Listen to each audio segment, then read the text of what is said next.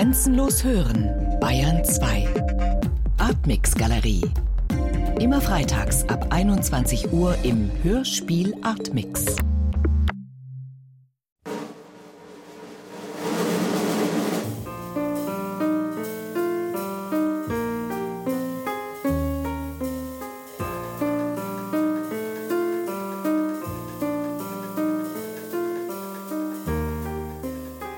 Mensch, Jandl. Christoph Lindenmeier im Gespräch mit dem Dichter.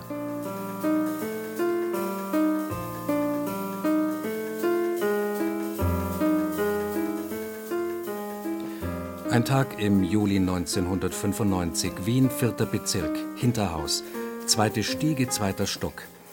In seinem Arbeitszimmer ein Gespräch mit dem Dichter. Fragen zur Person, zur Politik, zu den Eltern, zum Altwerden. Antworten, an denen der Dichter arbeitet. Lange Pausen. Hin und wieder ein Zug an der Tabakpfeife. Wenige Kilometer entfernt tagt der Nationalrat. Österreich will den roten EU-Pass einführen. Ein Europa der Roten? Niemals, sagt Jandl. Ein Europa der roten Pässe? Warum nicht?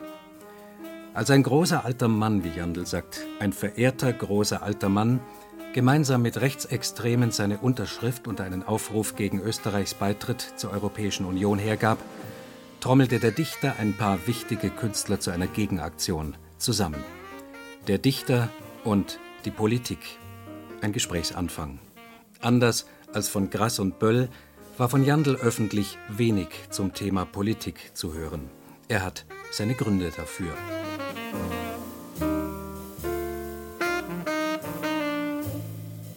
Ja, weil ich eigentlich nie äh, bislang einen zwingenden Grund dafür gesehen habe.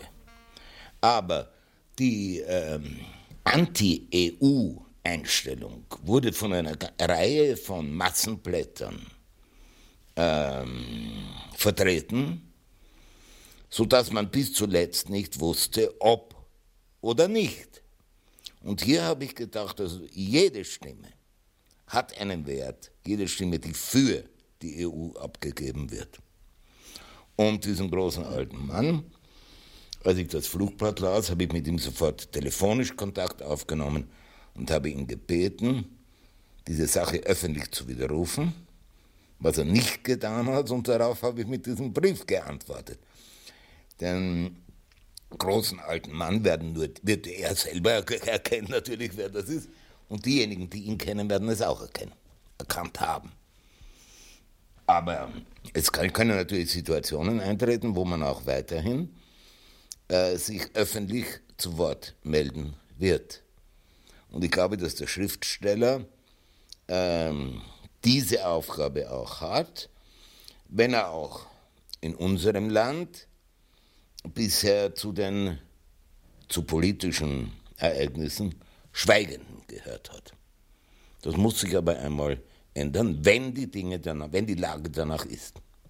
Zum Beispiel der Rechtsradikalismus äh, oder die Rechtstendenzen vielleicht, die da und da zu sehen sind und stärker werden, können natürlich auch einmal äh, eine Reaktion, eine persönliche Reaktion hervorrufen, zumal wenn die Rechten in unserem Lande sich nicht entblöden, Künstler in ihre Polemik hineinzuziehen.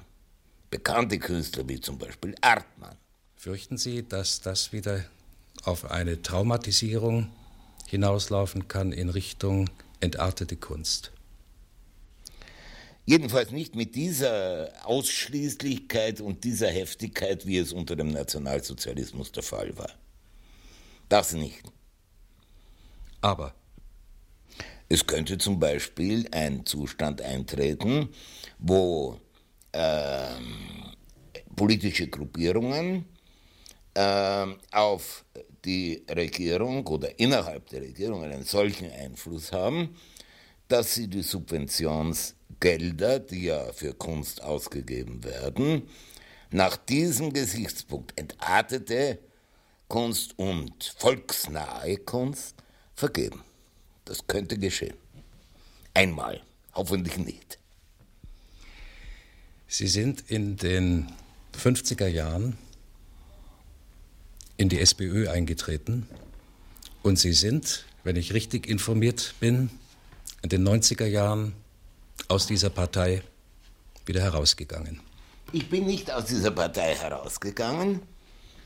Ich bin immer noch Mitglied der SPÖ, aber ich habe vor der letzten Nationalratswahl eine Erklärung abgegeben, dass ich nicht, zum ersten Mal in meinem Leben nicht die SPÖ wählen werde.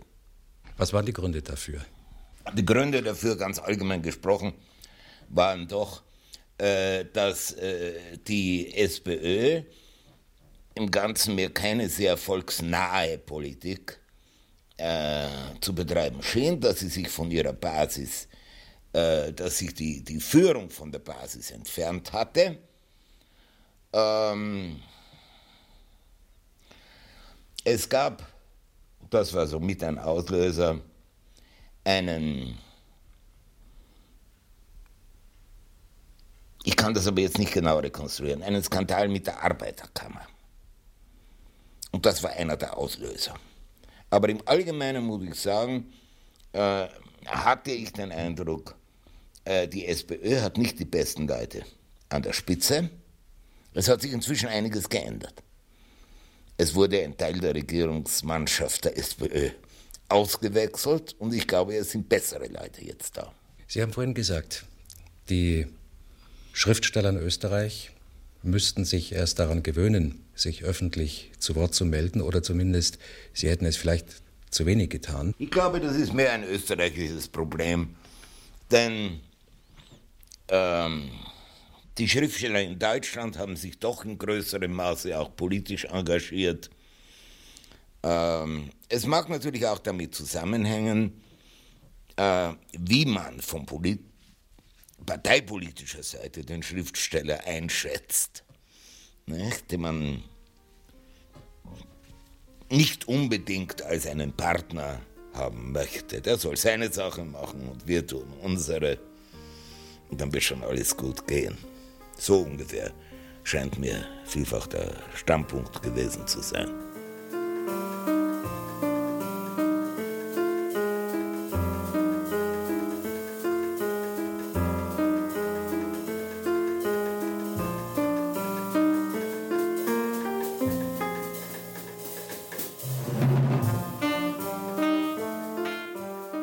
Sie haben beschrieben, das damals in zwei Teile geteilte Europa und haben darauf hingewiesen, dass die Juden fehlten. Das war in Ihrer Klasse, als Sie Jugendlicher waren, auch so.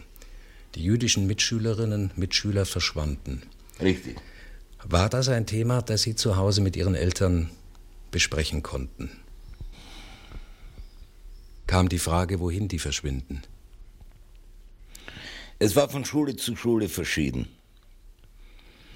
Ähm,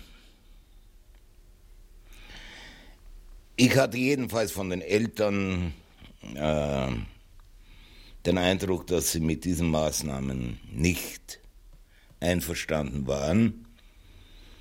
Ähm, obwohl natürlich ringsum überall schon seit der Kindheit gewisse antisemitische Tendenzen zu spüren waren, auch in der Familie, was natürlich nicht bedeutet hat, dass man, mit, dass man für die Juden ein Ziel wie den Holocaust vorgesehen gehabt hätte. Ne? Das keineswegs.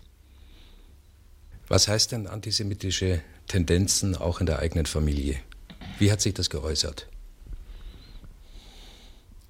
Mein Gott, wie hat sich das geäußert? Äh, das konnte sich zum Beispiel so äußern, dass äh, einmal festgestellt wurde, auf den Parkbänken sitzen überall die Jüdinnen mit ihren Kindern. Ähm, also man hat das schon irgendwie gespürt. Andererseits hatten wir einen Arzt, der, der einen jüdischen Arzt eine Zeit lang, von dem bekannt war, dass er ein äußerst hilfsbereiter, humaner Mann war, der allgemein geschätzt war und der dann auch plötzlich nicht mehr praktizieren durfte und schließlich verschwunden ist. Also das ist äh, schon mit, äh, mit Entsetzen eigentlich bemerkt worden. Dann äh, auch mein Vater hatte in seinem Büro zumindest einen jüdischen Freund, der dann eines Tages auch weg war. Und äh, so war das, ich meine, die, die Grundtendenz in Österreich war natürlich eine eher antisemitische. Und zwar sowohl von katholischer Seite, wie auch von der, ich glaube auch von der ländlichen Bevölkerung her.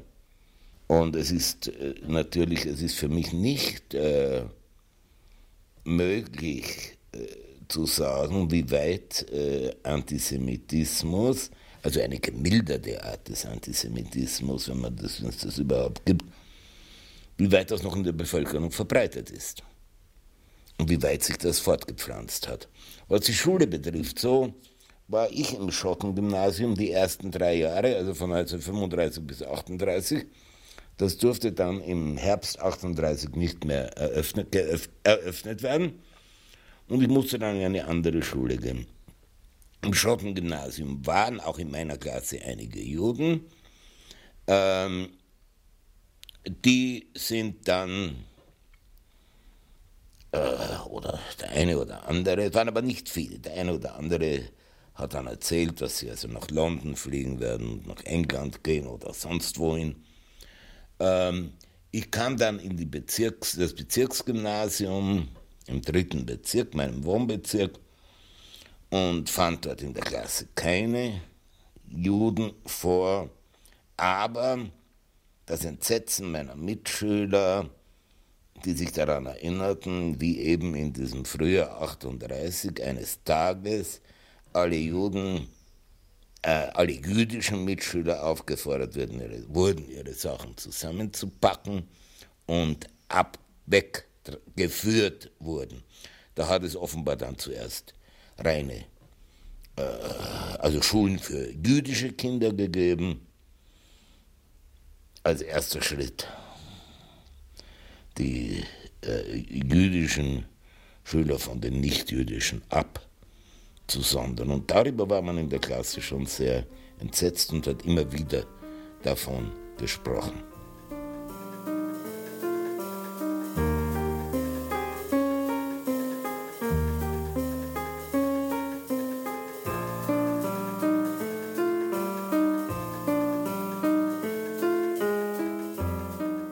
Sie haben Ihre Mutter sehr geliebt. Wenn man Ihre Selbstauskunft liest oder einige Gespräche, die Sie geführt haben, entsteht der Eindruck, dass die Beziehung zum Vater eher etwas distanzierter war. Ja, in der Kindheit war das nicht der Fall. In der Kindheit habe ich die Mutter geliebt und der Vater auch geliebt. Das Verhältnis zur Mutter war naturgemäß vielleicht etwas stärker. Der Vater ist den ganzen Tag im Büro gewesen, die Mutter war zu Hause. Aber mit Einsätzen der Pubertät haben sich Konflikte ergeben, die die Liebe zur Mutter natürlich etwas äh, vermindert haben. Und meine Mutter ist dann sehr früh gestorben, also ich war noch keine 14, als sie starb. Und äh, für den Rest meines Lebens ist dann die Mutter, das hat sich das Mutterbild nicht mehr verändert und die Beziehung zur Mutter nicht mehr verändern können, weil sie nicht mehr da war. Sie haben Ihre Mutter ja mit Ihrem Band Laut und Luise ein literarisches Denkmal gesetzt. Ihre Mutter hörte auf den Vornamen Luise. Richtig, ja. Und sie hat ja auch geschrieben. Ja. Ja, und das hat mich sehr angeregt, als Kind bereits.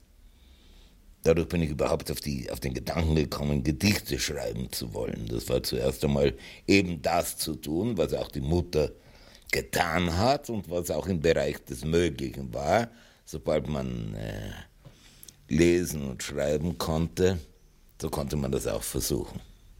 Was war das für eine Art von Literatur, die Ihre Mutter schrieb? War das eine geschulte, literarisch bewanderte, belesene äh, Autorin oder hat sie eher naiv geschrieben? Nein, nein, sie war schon eine geschulte und äh, literarisch bewanderte Autorin.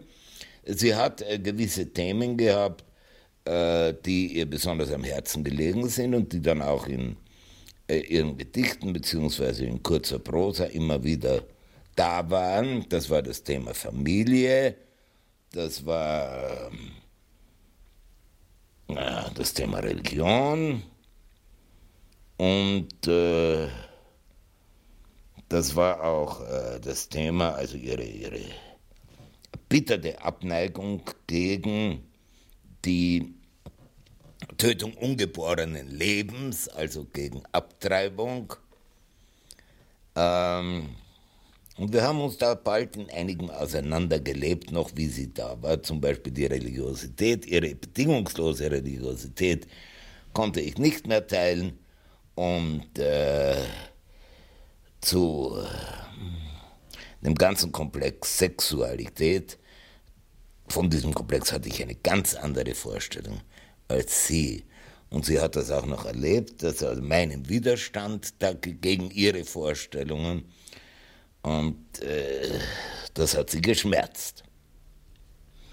Ihre Mutter war katholisch und die Ausprägung ihres katholischen Glaubens hat sich ja mit zunehmendem Alter bei ihr, alt wurde sie ja nicht, aber hat sich verschärft. Ja.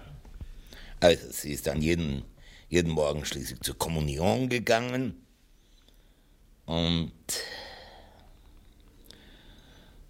ich meine, das heißt dann, sie hat ja neun Jahre lang sie an Myasthenia gravis erkrankt, einem unheilbaren Nervenleiden. Und äh, die ähm, materielle Situation der Familie ist schlechter geworden in den Jahren bis 38, 34 bis 38. Und äh, sie hat natürlich, sie hat trotz ihrer äh, Krankheit, die sie in vieler Hinsicht behindert hat, diesen Haushalt für fünf Personen praktisch oder nahezu ohne Hilfe geleitet. Dadurch ist ihre, ihre Situation ist immer schwieriger geworden. Und das hat sie einerseits dazu geführt, dass sie sich äh, mit ihren Gedichten sehr intensiv beschäftigt hat und andererseits, dass ihre Religiosität sozusagen als Zuflucht äh, immer wichtiger für sie wurde. Ein Beispiel für eine gewisse Borniertheit, die ich natürlich da und da und dort feststellen konnte oder an, mehrere, in, in verschiedenen Bereichen des Familienlebens feststellen konnte, war, dass die Mutter der Ansicht war, dass der Film ähm,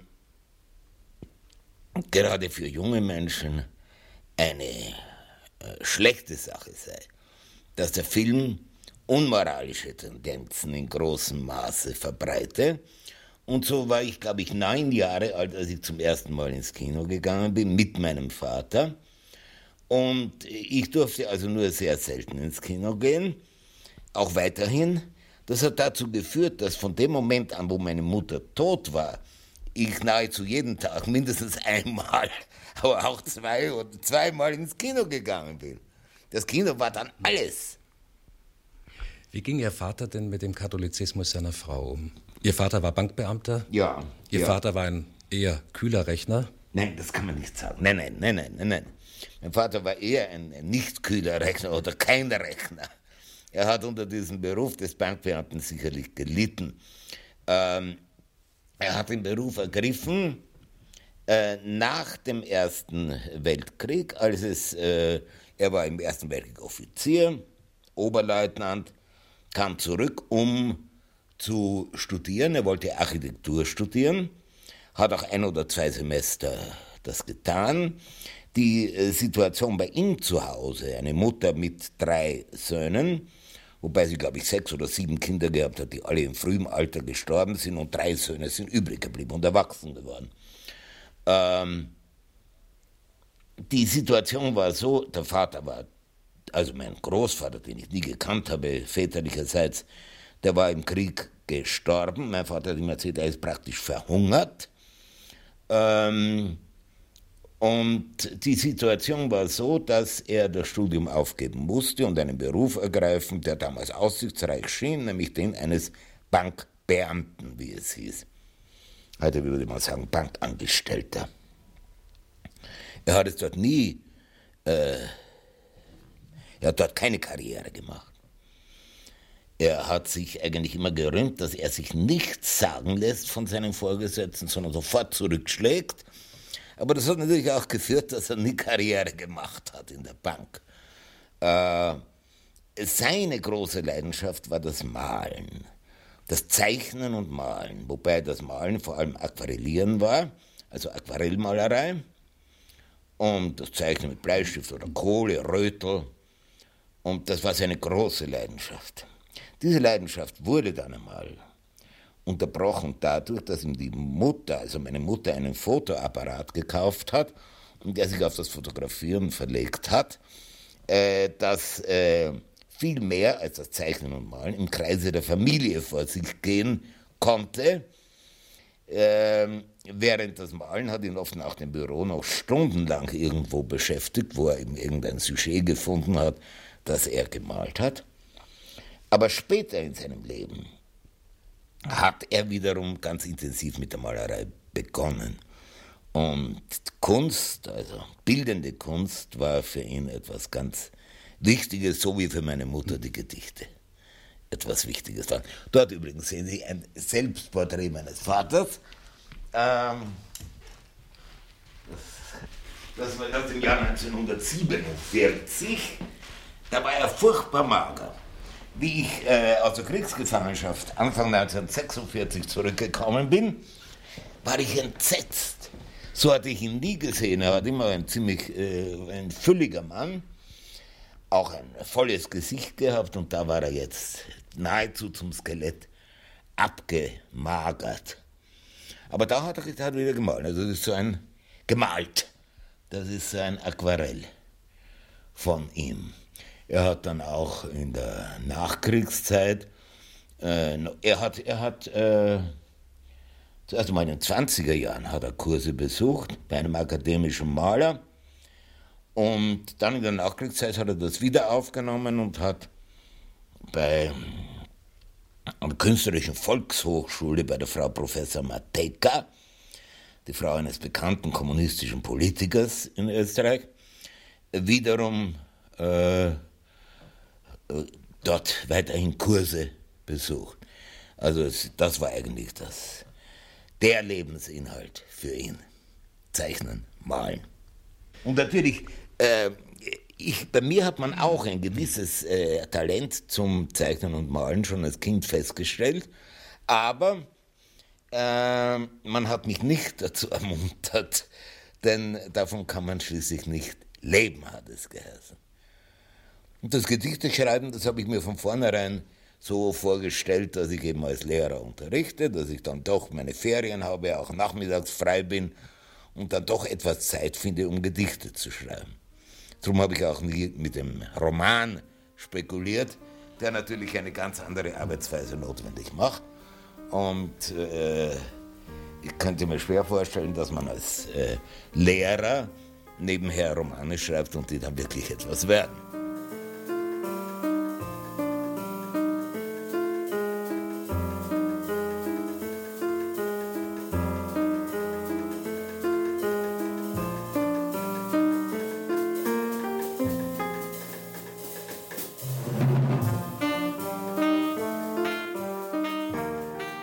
Sie haben mal gesagt, das zentrale Fest in der Familie, Vater, Mutter, drei Söhne, war Weihnachten.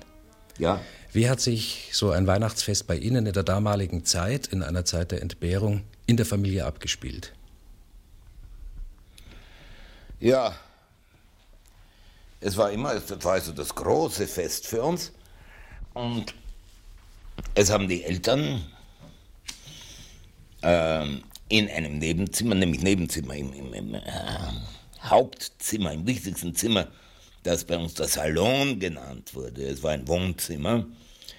Die haben einen Baum geschmückt und da haben die die Sachen für die Kinder, äh, die sie gekauft hatten und so weiter, noch äh, dort um den Baum herum oder auf einem Tisch aufgelegt. Und dann ist eine Klingel äh, äh, erklungen und das Christkindl war da, die Kerzen haben gebrannt auf dem Baum und wir sind hinein in das Zimmer. Und dann ist Stille Nacht, Heilige Nacht gesungen worden. Und äh, wir haben schon immer geschaut, was da für Dinge zu sehen sind. Ähm, eigentlich haben von Anfang an meine Eltern unter anderem auch äh, gewisse Dinge selber gemacht, zum Beispiel Figuren so als Papiermaché für ein, eine Art Puppentheater oder aus Pappendeckel, der dann entsprechend äh, silber, silbern angestrichen wurde, eine Ritterrüstung für mich. Und, aber die Weihnachtsfeste waren zuerst einmal sehr üppig und äh, später ist es natürlich etwas weniger üppig geworden, obwohl die Eltern sich noch immer bemüht haben, den Kindern wirklich eine Freude zu machen. Aber ich kann mich noch erinnern, dass mir die Mutter einmal unter anderem, das war alle möglichen Sachen hat man bekommen, unter anderem ist ein Band gelegen, Erzählungen von Paul Keller, den meine Mutter sehr geschätzt hat. Und da hat sie mir hineingeschrieben, also in dieser schweren Zeit gibt sie mir da ein Buch von sich, schenkt sie mir ein Buch von sich. Und das war natürlich kein neues Buch mehr und ich kann mich erinnern, äh, dass ich da sehr enttäuscht war darüber. Dann hat sie auch versucht, natürlich mir Dinge zu schenken, die in das Religiöse gegangen sind. Zum Beispiel ein Buch Charakter von einem, glaube ich, ungarischen Geistlichen, das war dann übersetzt ins Deutsche, Tot, T-O-T-H, Charakter. Auf dieses Buch hat sie offenbar sehr viel Wert gelegt. Ich konnte es nicht lesen. Ich habe es angelesen, ich habe die eine oder andere Sache darin gelesen. Es hat, mich, hat mir gar nicht zugesagt. Ich habe es an den Haaren herbeigezogen gefunden und äh, habe äh, nicht mir äh, vorstellen können, dass es sich hier wirklich um den, um, in dem, was dargestellt wurde, um besondere Tugenden handle, denen ich nachstreben sollte. Es war dick aufgetragen. Es hat mir keine Entscheidung gelassen, sagen wir so. Ich konnte mir nicht entscheiden, ob das nun gut oder schlecht ist, sondern es wurde einem so serviert, dass man gezwungen worden wäre, das eine als gut oder das andere als schlecht anzusehen. Und damit war ich nicht einverstanden. Die Entscheidungen treffe ich schließlich selber. Sie haben mal gesagt, und das gilt auch für Friederike Mayröcker, Sie seien irgendwie irgendwo Christen, wenn auch völlig unterschiedlich. Ja, ja, wir sind Christen, natürlich. Ich bin Mitglied der katholischen Kirche und die Friederike Mayröcker auch. Und äh, unterschiedlich, ja, ja. Das ist ein Thema, über das wir kaum reden. Ähm, aber ähm, Friederike Mayröcker spricht manchmal von einem heiligen Geist. Das ist, damit meint sie eine Art Inspiration für ihr Schreiben, dass etwas von außen bzw. von oben komme. Für ihr Schreiben. Und das gibt es bei mir nicht, also diese Vorstellung. Aber ist auch völlig egal. Ich meine, das ist ja letzten Endes nicht äh, Religiosität im im engen Sinn. Wie kann ich mir das beim Dichter und Autor Ernst Jandl vorstellen? Sie sind Mitglied der katholischen Kirche. Ja. Sie sind in Ihrem Leben immer wieder mal von Krankheit gezeichnet worden, zuletzt vor einem Jahr ungefähr. Bietet Ihnen in diesem Fall der katholische Glaube auch so ein Hoffnungspotenzial? Ich würde sagen, nicht das geringste. Überhaupt keines. Dann stellt sich die Frage, warum sind Sie dann noch dabei? Ähm, ich bin dabei, erstens einmal, ich bin da Überlegungen im Zusammenhang mit meiner Mutter eine Rolle. Es wäre für meine Mutter etwas fürchterliches gewesen, zu wissen, dass ich die aus der Kirche ausgetreten bin. Und zweitens einmal halte ich die katholische Kirche, die christlichen Kirchen die großen Weltreligionen für einen sehr wichtigen Faktor in unserer Gesellschaft, auch wenn ich nicht äh, Dogmen anhänge, auch wenn ich nicht äh, mein Leben in ein Jenseits hinein projiziere. Aber für unser Zusammenleben auf, äh, in dieser Welt scheinen mir doch die Religionen heute immer noch sehr wichtig. Denn so gut sind wir nicht geworden, dass wir die Versuche der Religionen uns einen gewissen Halt zu geben, moralischen Halt, einen sittlichen Halt, einen menschlichen Halt, dass wir das so einfach abschütteln dürften, entbehren könnten. Ja, ich wollte noch sagen, ich bin unbedingt für die Trennung von Kirche und Staat. Äh, ich sehe mit großem Missbehagen alle fundamentalistischen Bewegungen in der Welt an, also religiös fundamentalistisch. Ich erblicke darin eine große Gefahr. Und schließlich hat man ja selber, oder habe ich selber so etwas erlebt in den Jahren 34 bis 38, äh, wo es nur, wo, es keine, wo die Parteien ausgeschaltet waren. Es hat nur die Vaterländische Front gegeben und keine Menschen, also mir, ich habe nie gehört, etwas von Austrofaschismus. Das ist alles nachträglich gekommen.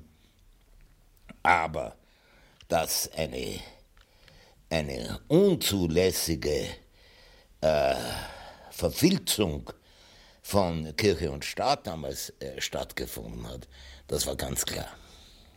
Im Übrigen, ja, im Übrigen, äh, ich verstehe natürlich den Begriff Gott, äh, und halte ihn für seinen sehr brauchbaren und wichtigen Begriff. Und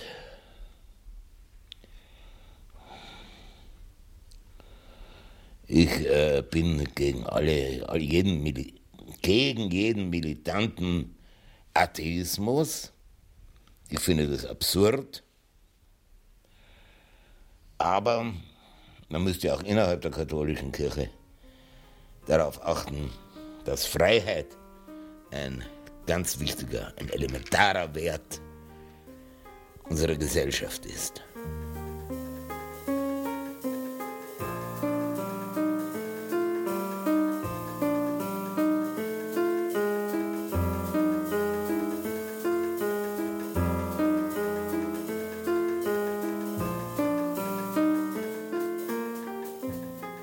Solange man das Gefühl haben kann, man, ist in einer, man lebt in einer freien, halbwegs freien Gesellschaft, spielen auch körperliche Behinderungen keine Rolle.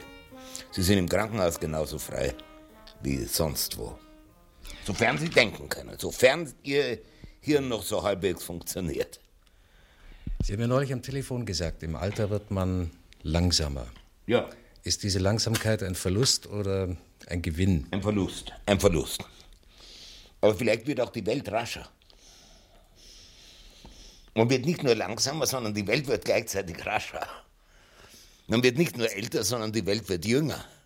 Da entstehen Spannungen. Ich würde es nicht so bezeichnen. Weil diese Spannungen wären Spannungen zwischen Menschen. Ich empfinde keine Spannung gegenüber den jungen Menschen, die ich auf der Straße sehe. Oder sonst wo. Das ist mir alle sehr sympathisch. Oder viele. Nicht Spannung. Auch wenn einer rascher ist als ich, rascher läuft als ich und so weiter, da entsteht keine Spannung. Aber wie gehen Sie um mit dem Verlust, dass Sie langsamer werden, während die Welt gleichzeitig schneller wird? Das ist kein Verlust. Das ist nur eine Änderung der Relation. Das ist aber kein Verlust. Sie müssen aber andere Schwerpunkte setzen. Warum? Als früher. Nein. Nein, nein. Nein, ich bin ja nicht eingespannt jetzt in einem Beruf. Ich bin 70 Jahre alt, habe die Schule lange hinter mir und muss mit niemandem wetteifern. Wettkämpfe waren nie etwas für mich, muss ich sagen. Gewisse Konkurrenz schon, das ist ganz gut. Wie ist das mit der Tagesdisziplin? Wie ist das mit dem Schreiben? Gar keine Tagesdisziplin. So gut wie keine Tagesdisziplin. Ich stehe auf, wann ich will. Ich gehe zu Bett, wann ich will. Und ich werde schon wieder schreiben. Momentan schreibe ich nicht. Warum? Das kann ich Ihnen ganz ehrlich sagen, weil ich solche Massen von Briefen und anderen Sachen habe. Bürokram, den ich erledigen muss. Und das wiegt schwer. Das macht mich manchmal wirklich fertig. Ordnen. Ich muss, ich seit, seit Tagen, Tagen ordne ich Dinge und komme nicht, komme damit nicht ganz zurecht. Die endgültige Ordnung tritt natürlich erst in der ein durch die Liegeordnung auf dem Friedhof. Aber es gibt auch Abstürze durch das Älterwerden, es gibt Depressionen. Wie gehen Sie damit um? Tabletten, Tabletten. Tabletten. Und das halten Sie aus? Solange ich es aushalte, halte ich es aus.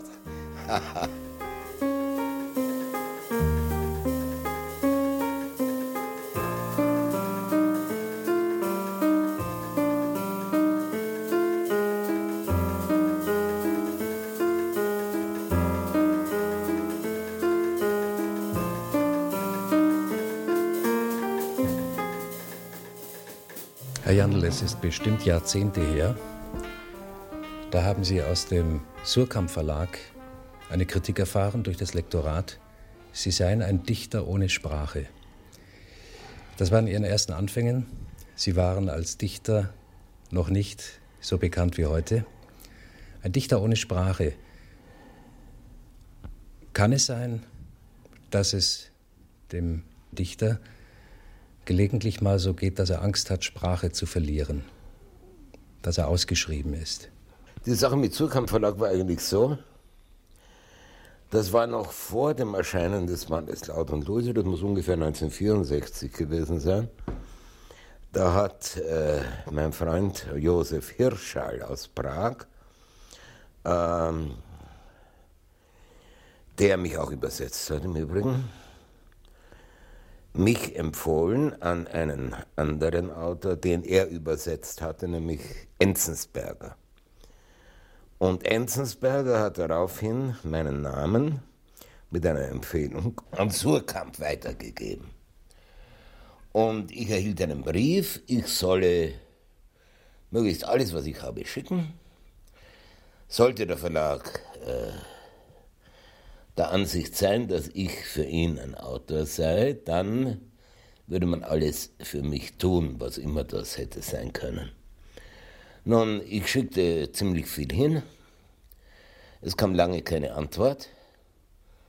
Und ich unternahm schließlich eine in Sommerferien, war das zu Beginn der Sommerferien als Lehrer, eine Reise nach Deutschland, die mich auch nach Frankfurt führte um den Surkamp Verlag aufzusuchen. Und dort habe ich dann gehört, ich sei die bedauernswerte Erscheinung eines Autors ohne eigene Sprache. Nun,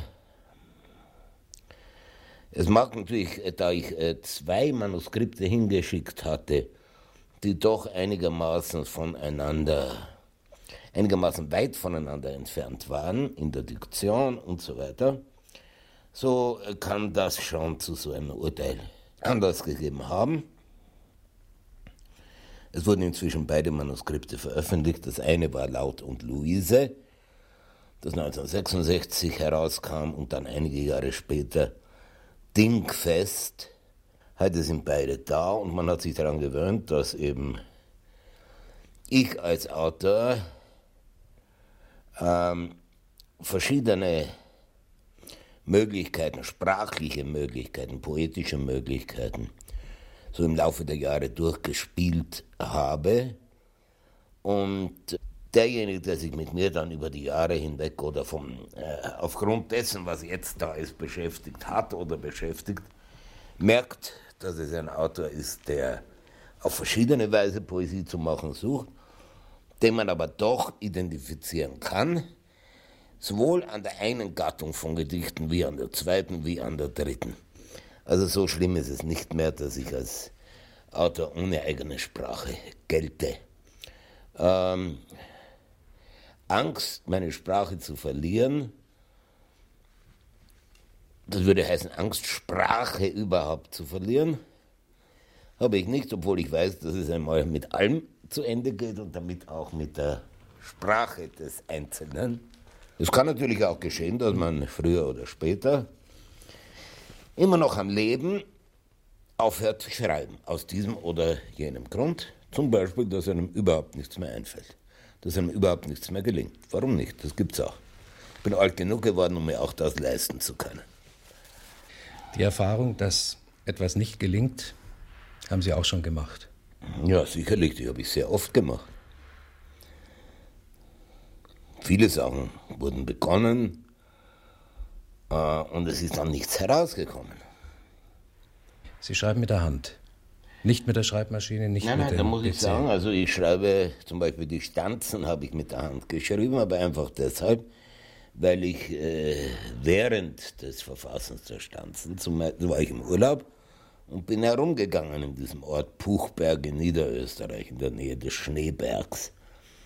Und da habe ich natürlich Zettel gehabt, beziehungsweise Notizbücher und habe da mit der Hand notiert. Ansonsten schreibe ich zuweilen mit der Hand, mache Notizen mit der Hand. Es kommt aber auch vor, dass ich mich direkt an die Maschine setze und ein Wort oder eine Zeile in die Maschine tippe und von dort geht es dann weiter. Ernst Jandl ist ein legendärer Begriff. Haben Sie eigentlich Angst davor, dass Sie Legende sind? Dass Ihnen abverlangt wird, dass Sie mit Ihrem Repertoireprogramm kommen, dass Sie sich selbst immer nur wiederholen, rezitieren? Wie gehen Sie damit um? Ich habe keine Angst davor, eine Legende zu sein und für viele Leute bin ich keine Legende, aber vielleicht hat gerade die Jugend manchmal ein Bedürfnis nach Legenden und wenn ich dazu als tauglich gesehen werde, stelle ich mich gerne äh, denen zur Verfügung, die in mir eine Legende sehen wollen. Im Übrigen, es ist ein Begriff, der ein schöner Begriff, Legende etwas in der Nähe der Sage, aber zumeist um eine heiligen Gestalt herum. Also als Kind habe ich schon Legenden auch gelesen. Und ich mag sie noch immer, auch wenn ich keine Legenden lese und auch kaum Legenden schreibe. Eines, ein Gedicht habe ich immer geschrieben, das habe ich Legende genannt. Aber sonst stehe ich der Legende eher auf Distanz gegenüber. Auch der Legende, die ich selber sein soll, aber nicht zu sein vorgebe. Gibt es Ereignisse, die möglicherweise einen verstummen lassen, wo das Schreiben bewusst beendet wird? Ja, es gibt sicherlich Ereignisse, mögliche Ereignisse, die einen verstummen lassen. Wobei ich hier den Akzent auf das Wort und die Betonung auf das Wort einen lege. Ob das nun einer oder mehrere sein, ich glaube aber nicht, dass solange der Mensch Mensch bleibt, äh, alle verstummen werden. Das glaube ich nicht. Wobei ich es durchaus, äh, ich meine, es ist irgendwie in der Nähe, es ist greifbar, begreifbar, die, die Vorstellung, dass der Mensch einmal nicht Mensch bleibt. Er kann sich ja mit den Mitteln, die er hat, total ausrotten. Und dann wird alles stumm sein.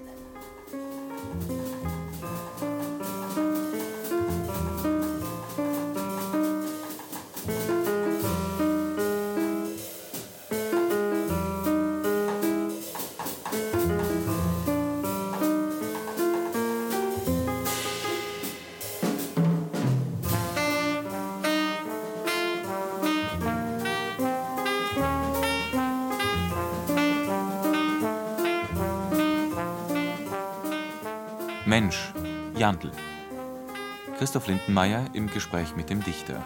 Mitarbeit Martin Zein. Die Aufnahmen entstanden in Wien am 13. Juli 1995.